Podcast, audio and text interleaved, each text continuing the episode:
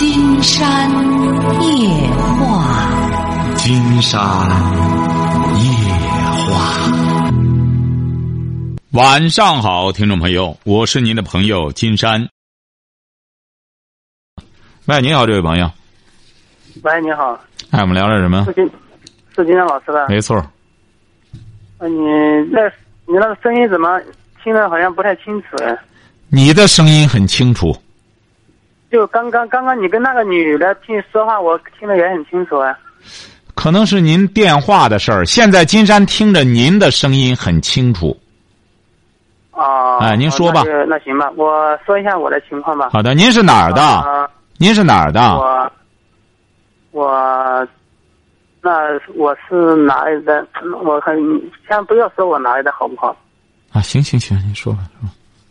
啊，我跟我老婆呢结婚了十二年了。你多大了？就是你多大了？能说吧？您多三十五岁了。啊，说吧。嗯，就是经常由于有一发生一点小事，特别是为了钱的问题，老是就说那个他姐姐吧，从我这里拿了十万块钱，他弟弟买房子也拿了十万块钱，但是。他借钱的时候，我从来没说什么。但是我这边要是我姐姐哥哥要是有什么用用到的时候，嗯，他就好像不怎么，没没有那么那个。嗯，每次提要是遇遇到钱的问题，就，嗯，他就好像，就有有什么，他就跟一点都不信任一样。那就像前几天我姐姐到这边来，她生病了，我就跟她一起去看了病。我就拿了一千块钱走，他他他就问我拿了多少钱，我说拿了一千块钱，从那里面拿了一千块钱，因为在医院里面我也不能花多少钱嘛。他就说你只拿只拿一千块钱嘛，我说本人就拿一千块钱，我有必要骗你吗？是不是？就这样子他就生气了，但是他也不跟你吵，他就就不理你了，他好像是特别喜欢的生气。你是干嘛的？我在工厂上班的。你是什么文化？嗯，初中文化。你的对象是干嘛的？他跟我一起上班的，在一个厂里面。你俩哪来这么多钱？别人一拿就十万十万的拿，四万还是十万？呃，不是，我也不是说那么多钱，因为我这几年，我跟我老婆这几年积攒了一点钱。不是。金山在想问你，您积攒点钱，他也不能说别人到你这儿来拿一拿就四万还是十万？十万那个时候他只是他弟弟买房子没有钱，就是拿了拿了十万块钱，他就买房子嘛。给你了吗？最后还你了吗？他弟弟的还了，他姐姐的还没还。但是我并不是说强调这个问题，我就是说，因为那个我我的意思就是说，两边经济应该是平等的，是吧？我的。本身呢，他弟弟回家的，呃，结婚的，今年结婚。谁管钱？你俩谁管钱？你俩谁管钱？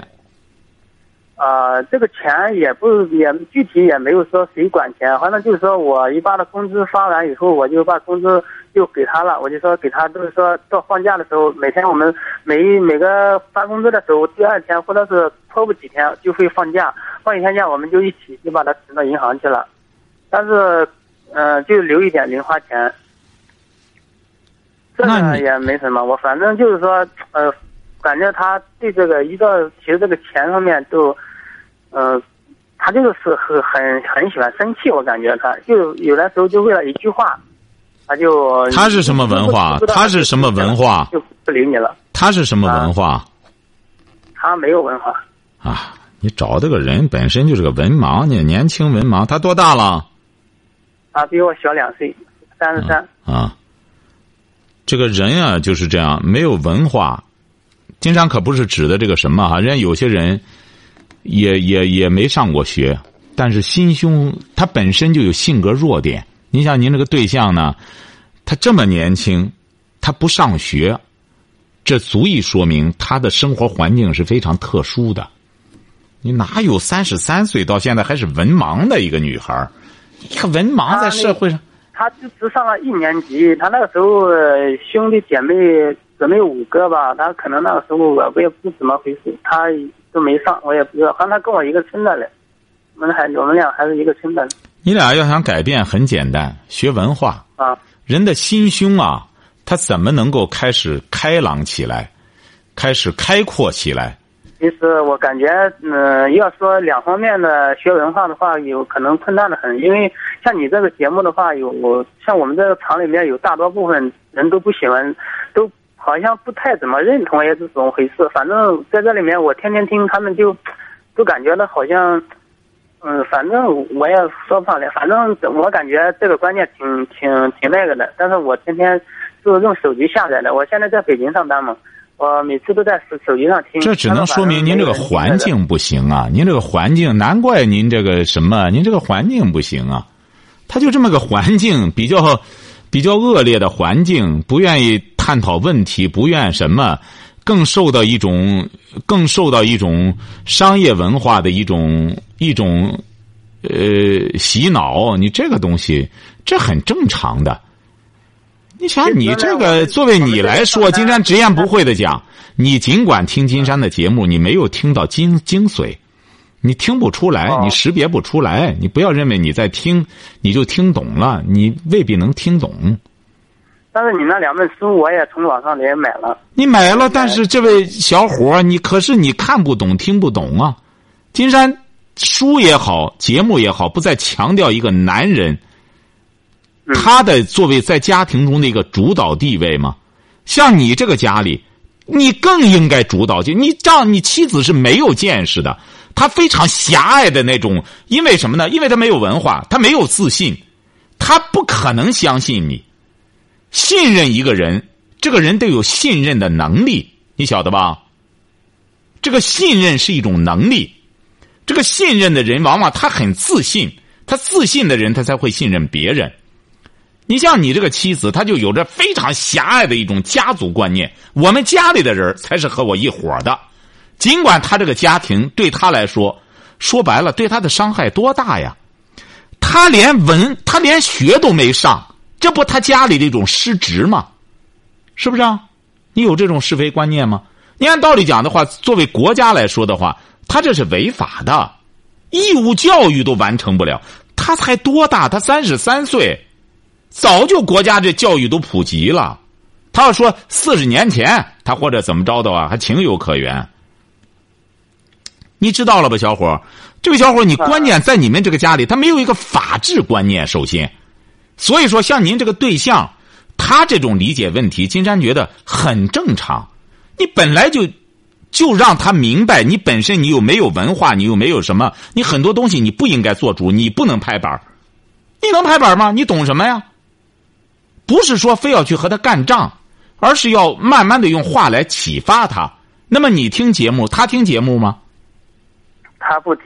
你瞧瞧，他们都不听。你本身，你想想，你连让他听节目都做不到的话，你这个对象还有什么文化生活？他除了看电视，恐怕就是拿着个手机玩微信。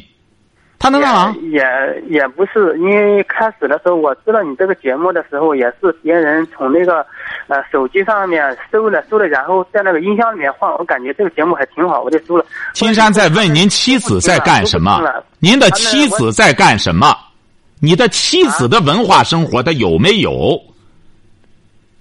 他的文化生活是什么呀？他没有什么文化生活，他哪有什么？他就没上学，有什么文化生活呢？那您的孩子怎么办？这不把你孩子给耽误了吗？有这么个母亲，其实他对孩子还是挺那个，挺严厉的。像他严厉能能能怎么严厉？他怎么严厉呀？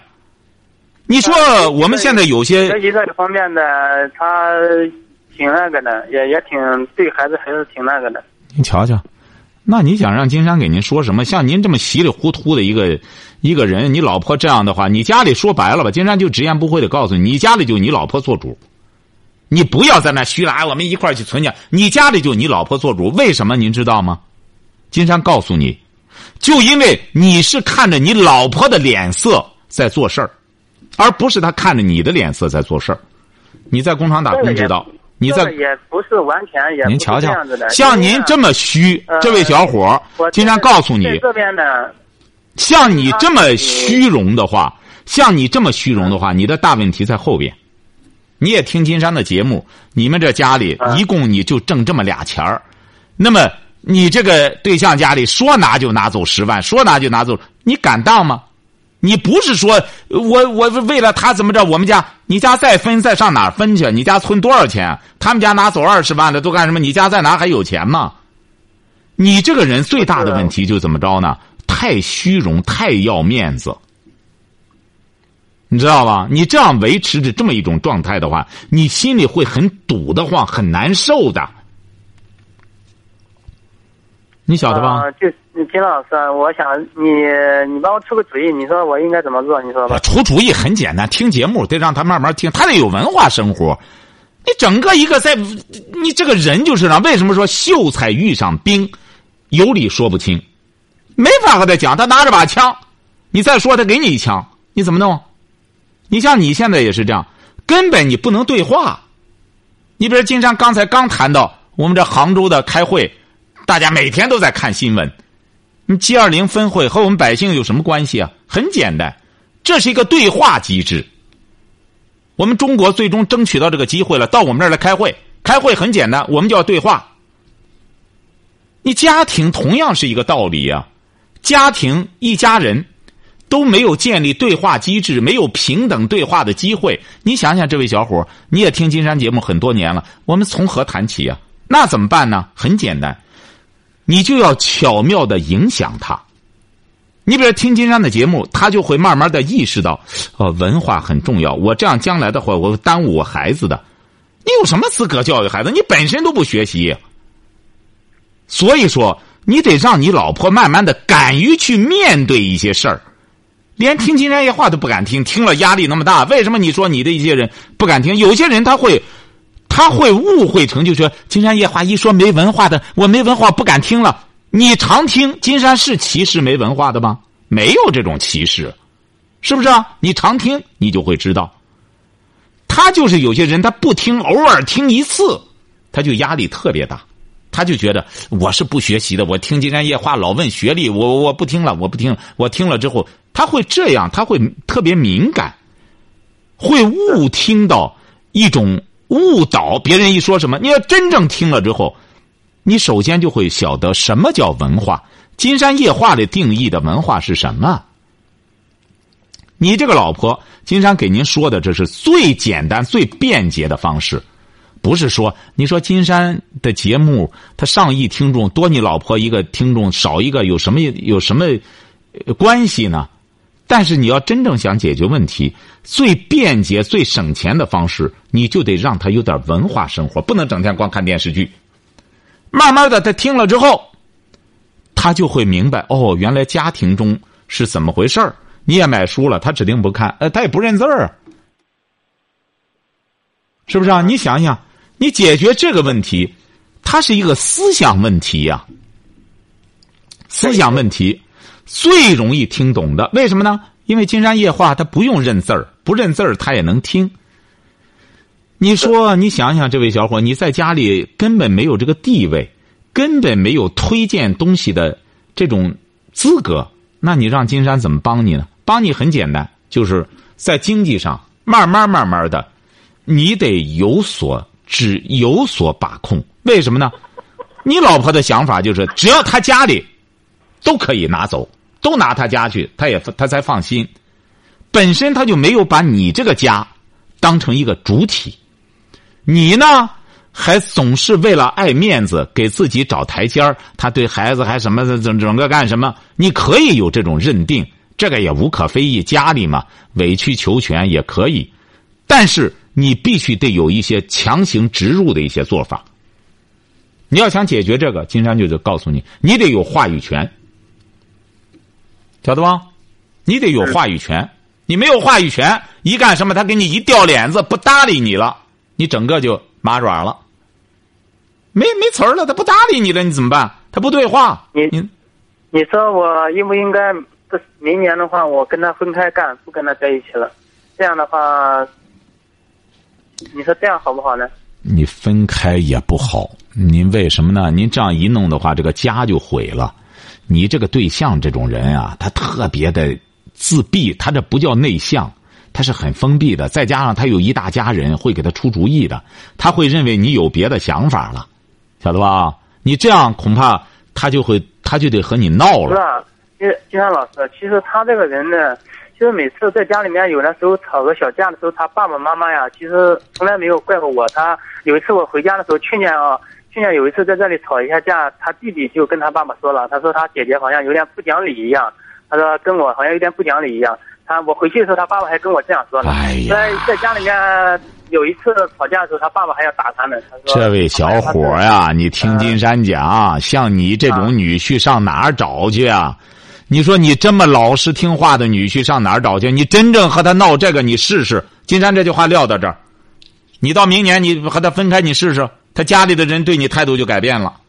因为到现在你挣的钱，他弟弟一结婚拿走十万，他什么拿走十万？你能挣多少钱？你得在工厂打工。金山不是让你不要你不要在这个上面太过多的什么，你要真正让金山给你一个改变，给你再提个思路哈。嗯要么你长本事，你得长能耐。你这个家呢，说白了，你本身所具有的这种能力，你想你想改变你们现在的现状，你一你稍微一反抗，你就面临着一个妻离子散的问题。哎，你怎么办呢？你就维持这种现状的同时，金山倒建议你啊，想办法再开辟一条自己成才的道路。随着你自身的强大，你只有强大起来，你才有改变的机会。你只有强大了，你像你这种对象这种人啊，他也是屈从于一种强大的。他为什么现在敢于给你掉脸子、给你翻脸，也是因为他知道你是个弱者。金山为什么？你看到 G 二零开会了吗？G 二零峰会了吗？你指定看到了吧？整天播新闻，是不是啊？嗯，是不是？是不是啊？就是国家和国家也是这样，国家和国家也是这样。为什么中国现在敢和美国叫板了？很简单，为什么？我们是新兴市场国家，你弄这些东西，你你不到市场里来，你上哪儿去弄去？最大的贸易伙伴，你不和我对话，我就和你翻脸，我也敢和你翻脸。他都是一个样，家庭也是这样，夫妻之间也是这样。你很弱，你太弱，你知道吗？这位小伙，你太弱，你现在没有话语权。其实也没那么严重。其实他他的堂妹，也就是说，可能是我因为我之前对的太好了，所以就是一一一下子就把他那个，他感觉哎呀，好像就、您瞧瞧，这位小伙，你要不充分，你这样吧，金山觉得这样，这位小伙，你要不相信金山给您的判断，您不相信，您按照您这个先按您这个思路走，您到明年您分开看看怎么样？你要说金山老师，我分开之后果然他屈从我了，我我一我一强硬我，并不是说那个分开那种，因为分开我说可以减少那个矛盾，因为我分开也不会，也不是那个，我也跟他弟弟说过，因为我也分开也是跟他弟弟干，他有三个弟弟嘛，他他弟弟他他现在我们跟他大弟弟干，如果我分开也是去了二跟他二弟弟一起嘛。什么啊也也没你现在没有分开呀嘛，我们三个小都是都是亲戚一起在一起干活。不是你现在是给他弟弟打工啊？也不是，我们一起就是在一起，他弟弟就是一个那个带带头的嘛。我们您看您这个小伙子，金山觉得，您看金山觉得，您看您您这个，嗯你你有着致命的弱点，因为你是金山的热心听众，而且还看金山写的书，金山才直言不讳的告诉你哈，啊，你要再不改变，你这一辈子会受累的，你负累负累太重，你三十五岁，你这个你是怎么着呢？虚荣心太强，你知道吧？你虚荣心太强。你要不改变，一个男人就是最怕的就是这样。一个男人一定要去脚踏实地，这是最重要的。哎呦，金山都不理解，你也听金山的节目这么多年了，你为什么到现在还这么虚？一个男人如果要是不先落地，我们做人也是这样，你不落地，你不往地里扎根，你怎么能立得起来？你怎么能长大？你像你到现在。他弟弟是个牵头的，不就是你在跟着人家干吗？你居然还在这上面都找平衡，金山就理解了。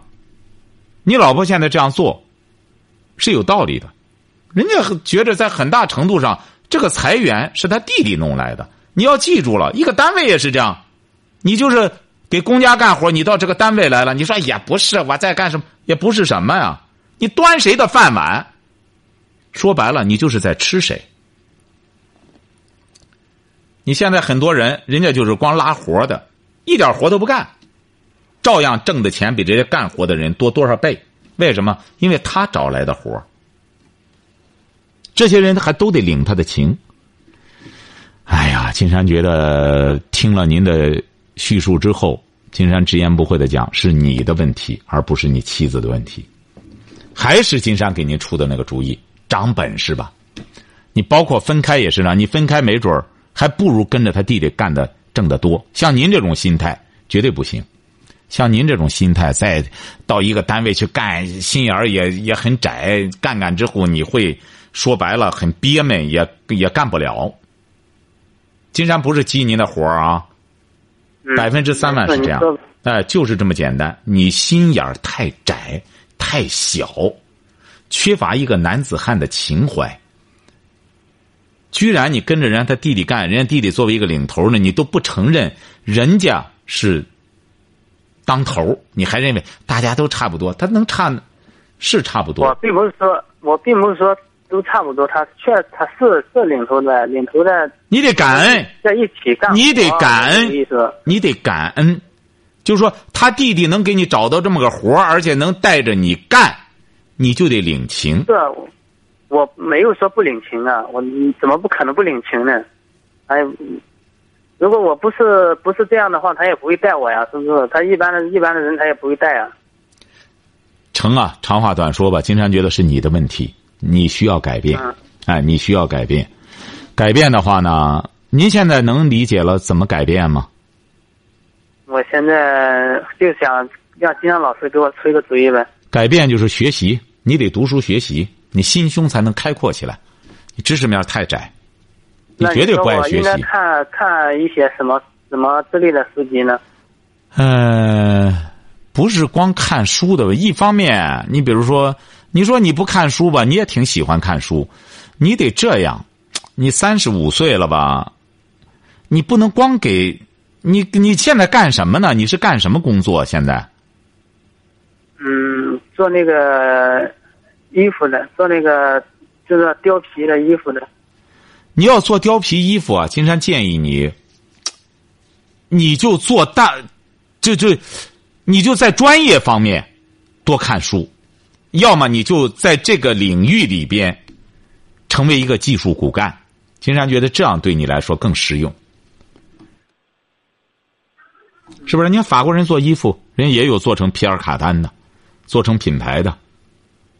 是，但是这个东西做这个的话，你没有那么多的本钱是不可能的。你瞧见了吗？那那您啥？那那您就那您就这么混吧。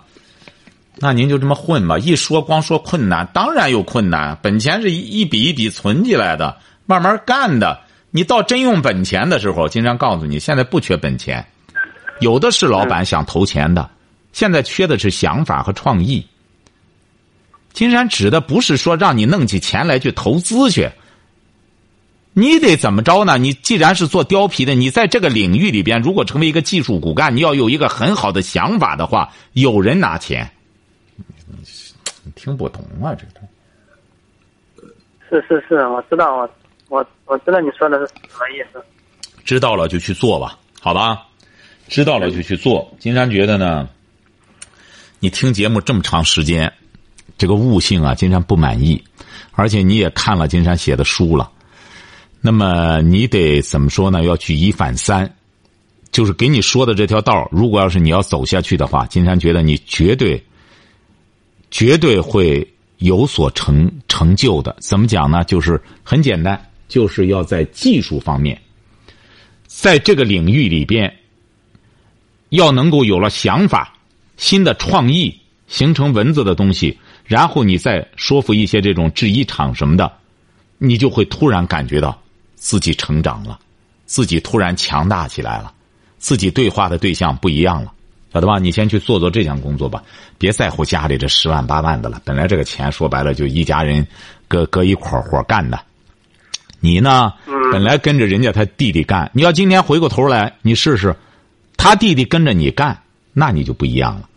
那你说你再给你家里点钱什么的，你对象就不会在意了。为什么呢？人家知道主要是挣钱你，人家他弟弟弄点活也不容易，也是考虑到他他姐姐的事儿，照顾照顾他姐姐。所以说你这个事儿呢，不要太计较了。金山建议你不要太计较了。你既然我在这个领域内，这不是借这个，哎呀，您您这个人怎么这么在乎这？您这个人怎么这么吹毛求疵呢？你不要这样，你呀就是在这个技术领域内，你成为一个骨干，你的整个命运就改变了，晓得吧？嗯，哎，好嘞，再见哈。嗯，再见。哎呦，这这这种真难缠。金山觉得，你看，这这也是有些朋友啊，就是这样。你如果要是从你那个什么里不走出来的话，哎呀，这这个心胸太重要了。喂，你好，这位朋友。哎，你好，金山老师。啊，我们聊点什么？嗯，那个嘛，就是因为我跟我婆婆关系啊闹得不是很好，就是我就想找个明白人问问，嗯到底该怎么怎么把这个事能处理的好着点。您多大岁数了？三十三了，和婆婆主要是因为什么问题啊？因为那个俺婆婆是一个再婚家庭吧，俺俺亲公公没了，他俺对象跟着他改嫁过去的，嗯、就是因为反正怎么说呢，就是就是刚结婚的时候吧，那个我说那个清明了，我叫俺对象我说走啊，清明了咱得给老的上坟去了，他那个他后爹不愿意，你知道吧？那那意思就是也闹腾我，也也也和俺俩磨，也和俺俩闹，就是我就说你一个活人家能和一个死人家置气吗？是吧？不是他和谁闹？和和俺婆婆和俺对象闹，他不敢和我闹。不是他和你对象闹，他不敢和你闹，这不就成了吗？你就别管不就得了吗？但是你想想，金山老师，谁就就算是上他家里来了，是他家的人了，谁也不能忘了祖宗吧？不是什么意思啊？您说怎么忘了祖宗？你在刚才您说的什么意思啊？您婆婆，呃，您婆婆和你公公是再婚家庭，也就是说，您对象的父亲去世了，是这意思吗？哎，对，啊，你婆婆又找了一个对象，你们现在都生活在一起吗？哎呦，就是因为这结婚那头两年，就是因为这个慢慢矛盾积累越来越多吧，就是根本就不回去了，基本上就是平常过节的时候给他买点东西，给他钱留下点钱，俺就接着回来。哎呦，为了这个，哎呦，不知道有些事啊哈，就是我我听俺对象的，就是那意思，他毕竟是个老的，小不懒的吧，咱忍忍就算了，要不你闹得很大了吧，都丢人。我说对呀、这不我就听俺对象的，没寻思这不好，俺俩的人啊哈，弄得来越来越大了，他他出的办的这个事啊哈，越来越就叫我接受不了了，今天老师。怎么接受不了？比方说，那个么，你说就是他那边儿，你看就是俺后父这边，就俺就是俺对象他这个后媳妇这边，有什么事的话，都就是比方说该叫俺娘俺妈娘俺爹去出面了，或者给他那个么了，俺娘爹和妈就尽量的过去哈，就是尽量的就给他该长脸的长脸，该该么的，就是该把这个事办好了，就尽量的往好的做。他呢，他那边不一样，在俺这边有事的时候呢，他不是找这个理由，就是找那个理由，就是要么就是不来，你知道吧？来了吧，就是，哎呀，怎么说呢？他就找事儿，你知道吧，金山老师？你们又都不住在一起，怎么还会 这？又不在一起了，怎么这个矛盾还能在？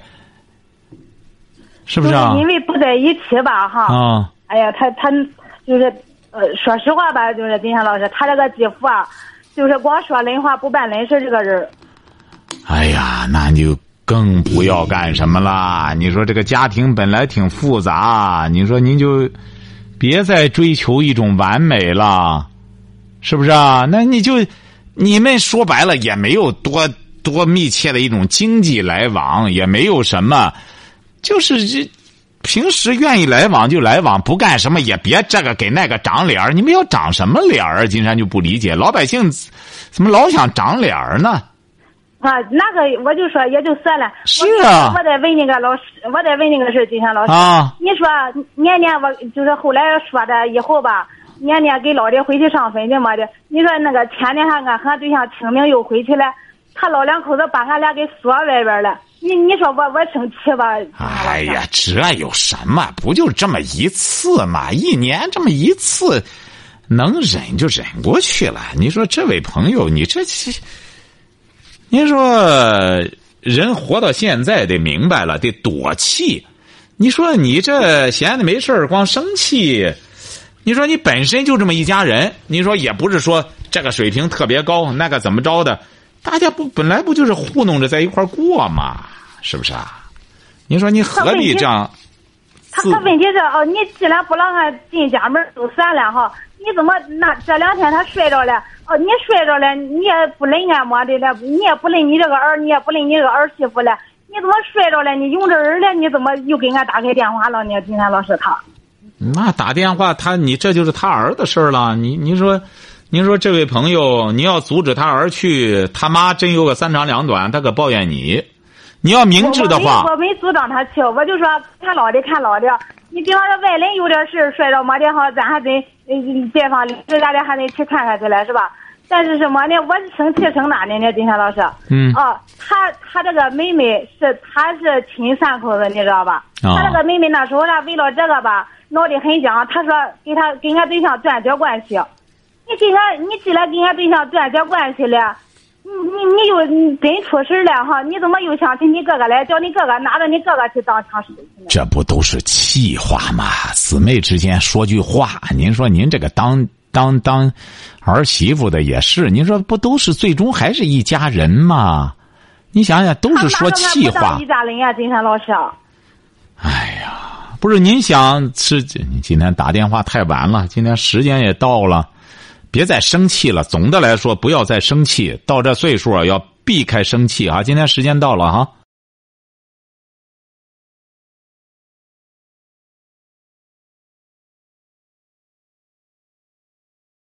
好，今天晚上金山就和朋友们聊到这儿。